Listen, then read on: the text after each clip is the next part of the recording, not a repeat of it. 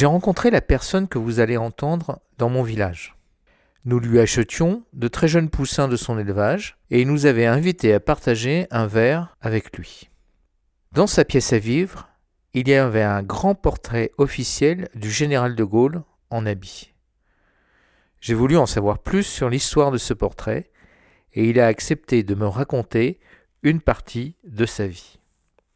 On peut ne pas partager les idées de quelqu'un mais la sincérité et la conviction qui irriguent encore les propos d'un homme de plus de 80 ans sont respectables. Je suis heureux d'avoir pu recueillir cette passion politique avant son décès en septembre 2021 et de la partager avec vous. Bonne écoute. Alain Baudier, euh, habitant de Choigny-sur-Guy, au lieu d'Île Berger, et ce depuis 1991. Continuant d'y être et d'y être bien. Et pour euh, éclairer la discussion, j'ai 81 ans.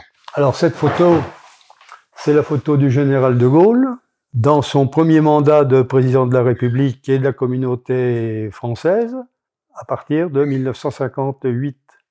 Et elle a une histoire je l'ai trouvé et acheté chez un antiquaire de Montsolémine. C'était un gendarme revenant d'Afrique au moment de la décolonisation qui l'avait ramené dans ses bagages. C'était la photo officielle qui était dans les mairies et dans les bureaux ben, des grandes administrations et de la gendarmerie en Afrique. Ayant été depuis longtemps un admirateur du général de Gaulle. J'avais à l'époque pris la décision de l'acheter et depuis, elle n'a jamais quitté la maison.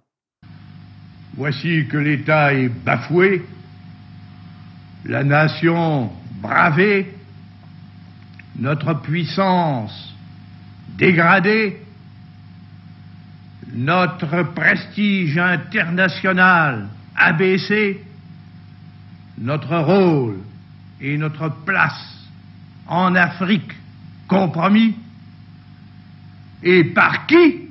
Hélas, hélas, hélas, par des hommes dont c'était le devoir, l'honneur, la raison d'être, de servir et d'obéir. Je fais partie de ceux qui ont eu euh, la chance ou la malchance d'aller euh, faire une partie de quelques mois de notre jeunesse de l'autre côté de la Méditerranée. Et j'ai vécu les événements d'Alger en étant en Algérie. Et je peux vous dire qu'à cette époque-là, dans cette période-là, les militaires appelés du contingent n'ont pas très bien vécu cette période en Algérie même.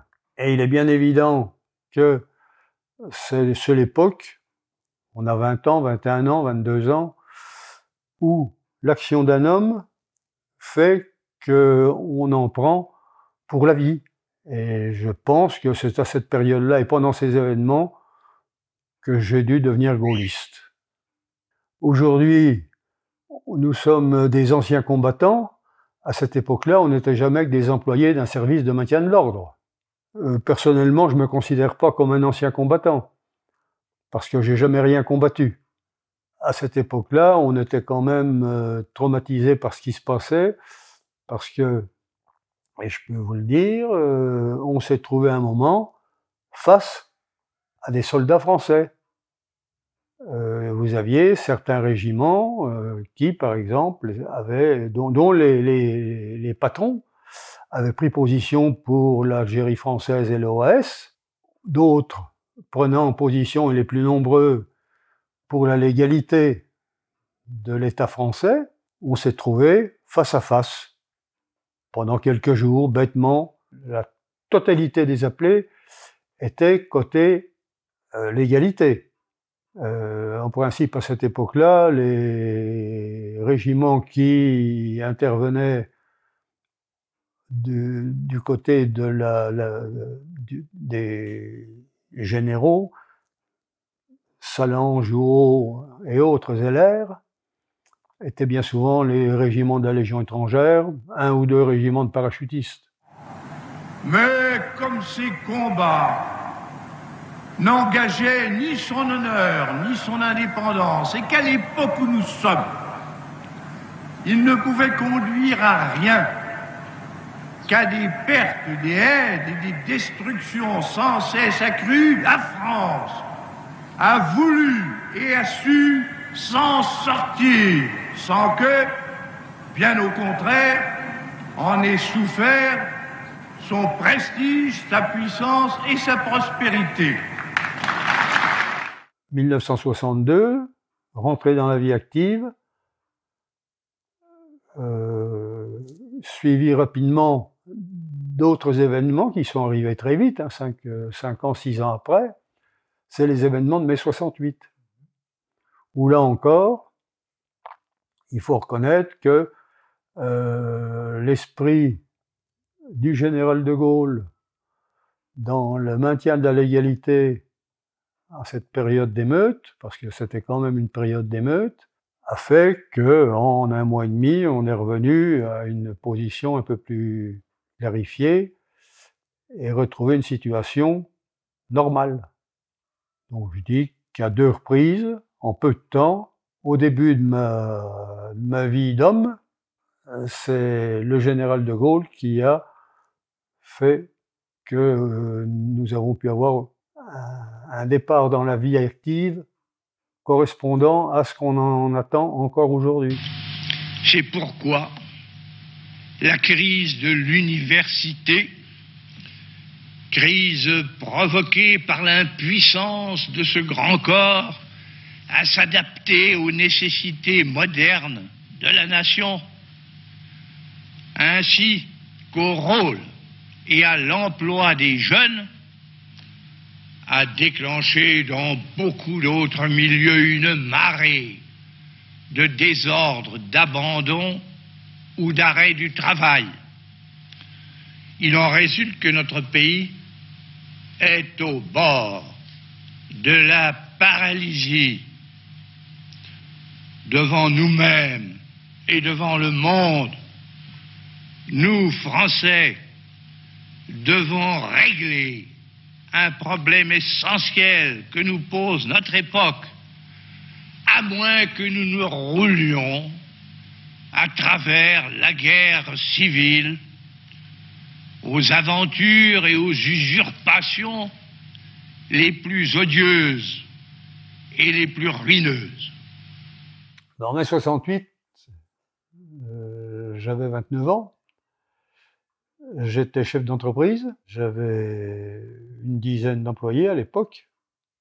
Et si vous voulez, j'ai fait partie des gens qui ont appris à travailler à partir de 1955, une période où, quand on était au travail, on ne regardait pas sa montre. Le respect de l'outil de travail et du dirigeant d'entreprise était une chose naturelle et normale, dans la mesure où il se conduisait naturellement et normalement. Et mai 68, je me souviens, a été le, constat de dégâts énormes, à Paris bien sûr, dans le 5e arrondissement, le 6e arrondissement, dans le milieu étudiant, et que les barricades n'ont pas servi à grand-chose, si ce n'est que casser du matériel refuser, faire la grève, refuser de travailler pour défendre des idées, oui.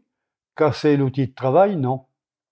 Parce que protester, c'est un droit. Se battre pour ses idées, c'est notre droit. Casser le matériel du voisin, non. C'est l'ordre. Je pense que la jeunesse n'était pas formée comme elle l'est aujourd'hui pour euh, se retrouver brusquement libre et, indépendante. Et puis je vous rappelle quand même que cette liberté et cette indépendance, même les jeunes nous en sommes vite revenus. Tout simplement parce que les jeunes qui ont manifesté à cette époque-là étaient à la veille de devenir les adultes qui allaient faire travailler, qui allaient vivre le lendemain. Et la plupart d'entre eux se sont aperçus que vivre était une autre chose de faire connaître, que défendre des idées. Il fallait assumer.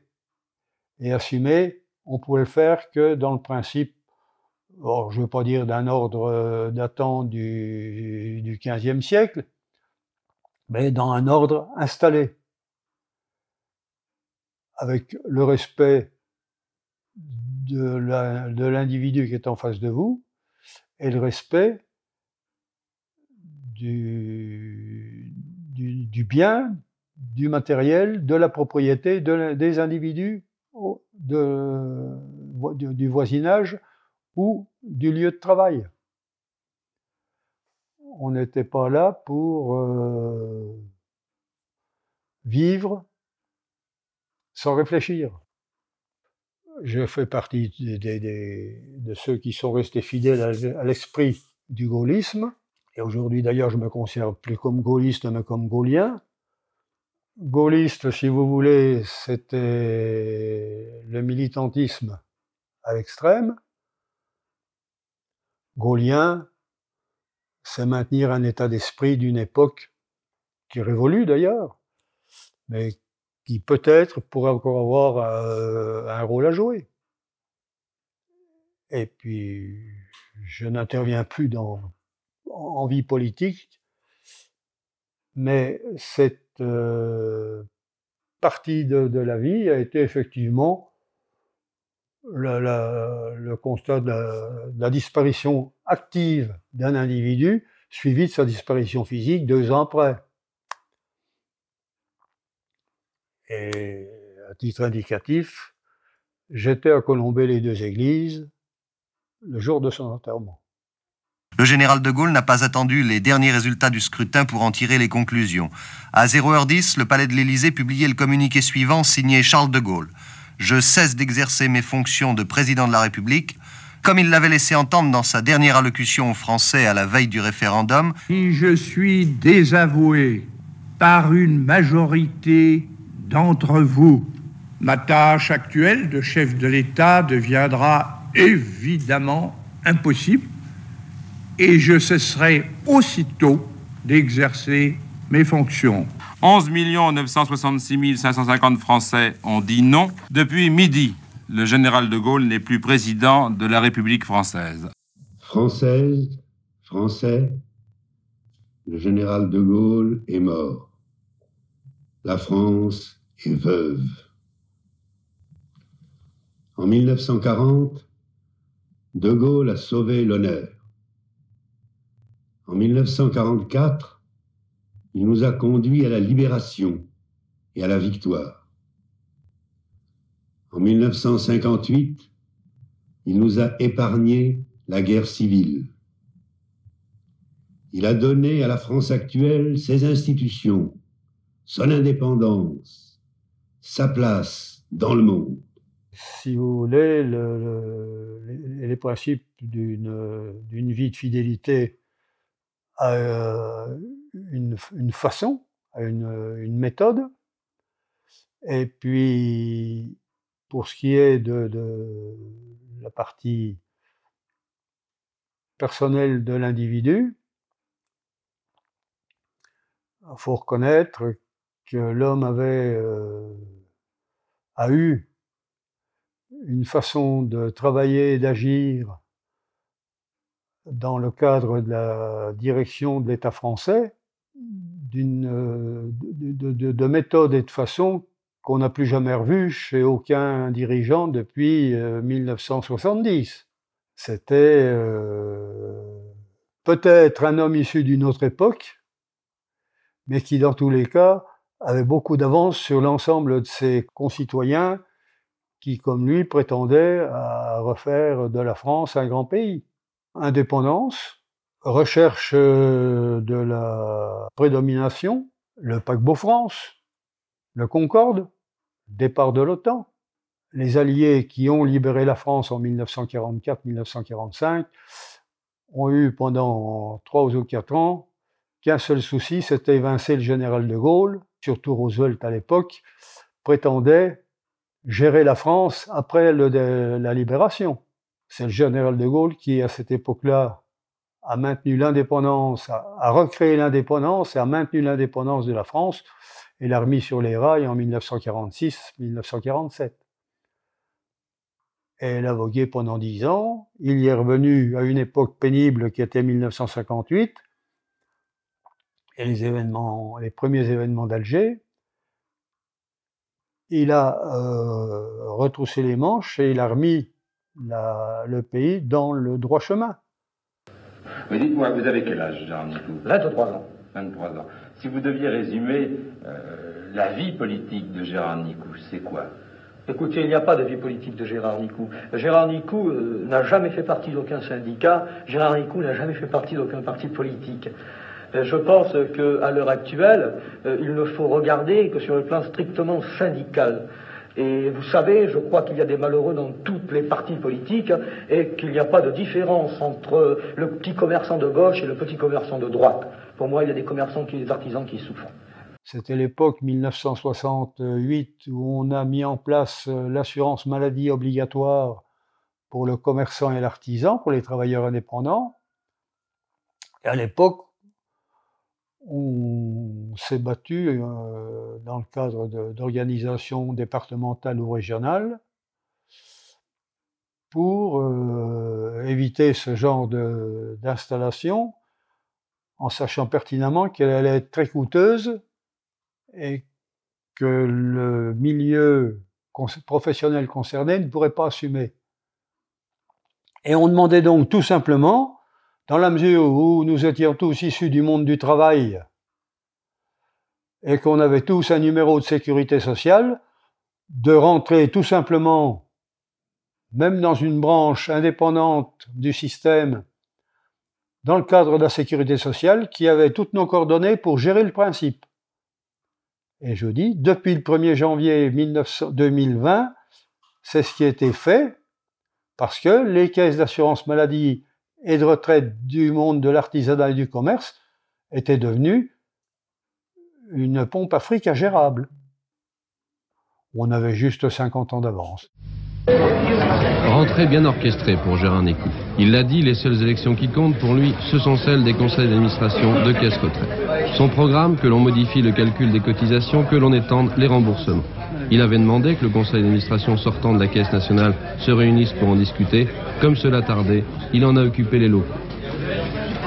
Aujourd'hui, il ne s'agit que d'un avertissement solennel et que si M. Lucenay ne comprenait pas, eh bien il se passerait une chose, après l'avertissement, ce serait l'action. Ben, on, voulait, on voulait un système logique. Et la preuve, je vous dis, puisque 50 ans après, le système logique s'est mis en place.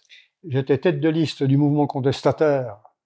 C'était Gérard Nicou, hein, euh, le site dynastie.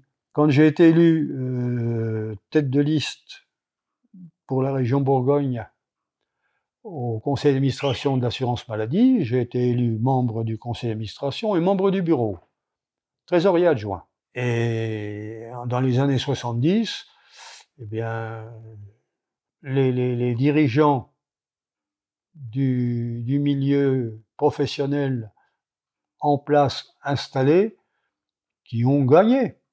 Parce que euh, la différence entre euh,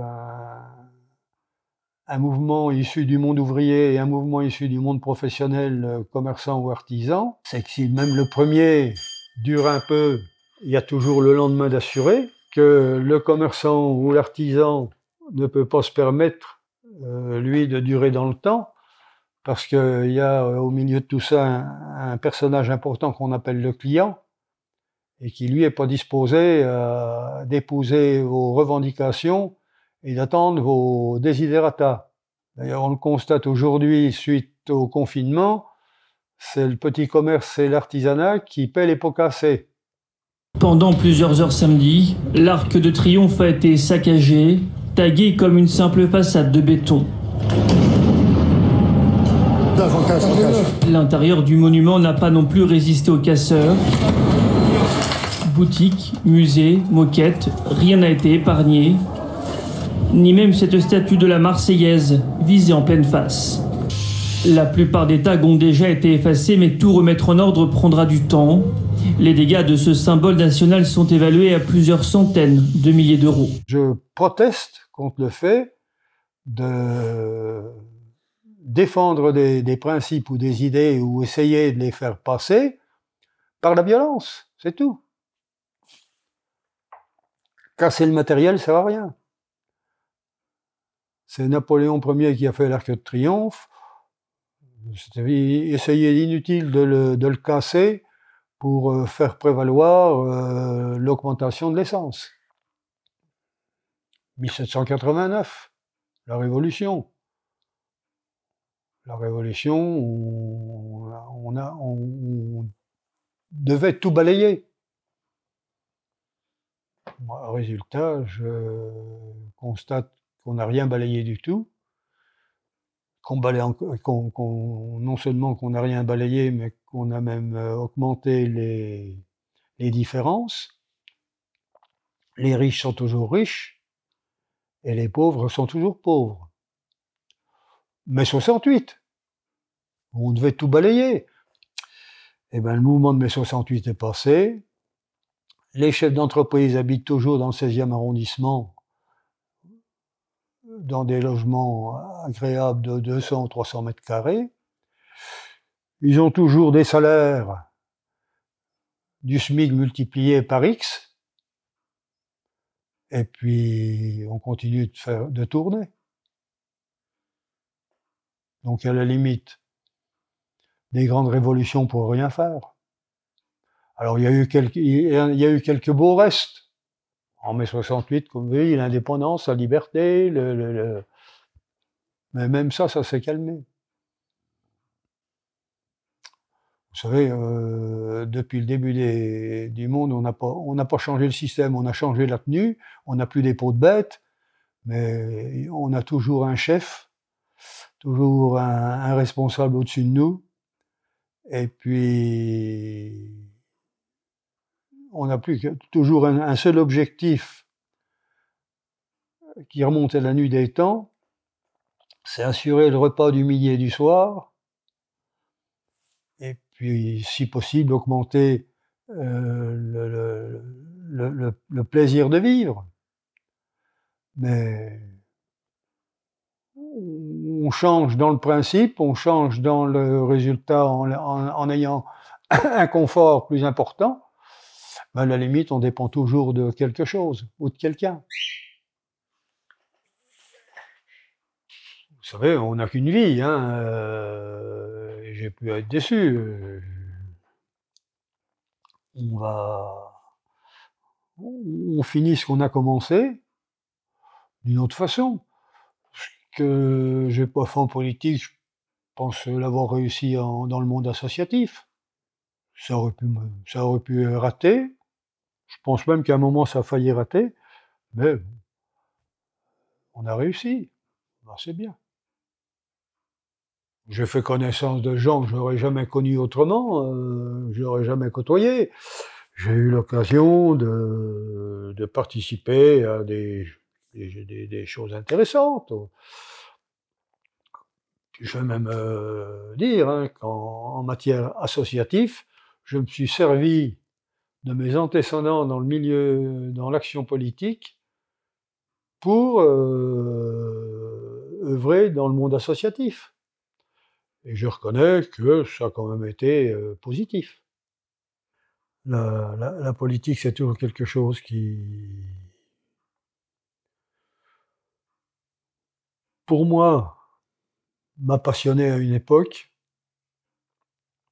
m'a coûté cher à une époque. Euh,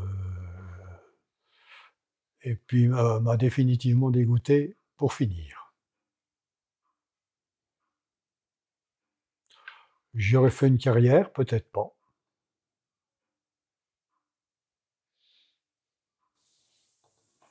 Mais bon.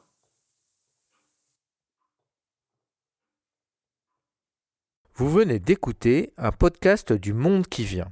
Vous pouvez retrouver tous nos podcasts sur notre site internet lemondequivient.org et découvrir nos séries, nos podcasts et les différents auteurs qui les réalisent. À très bientôt!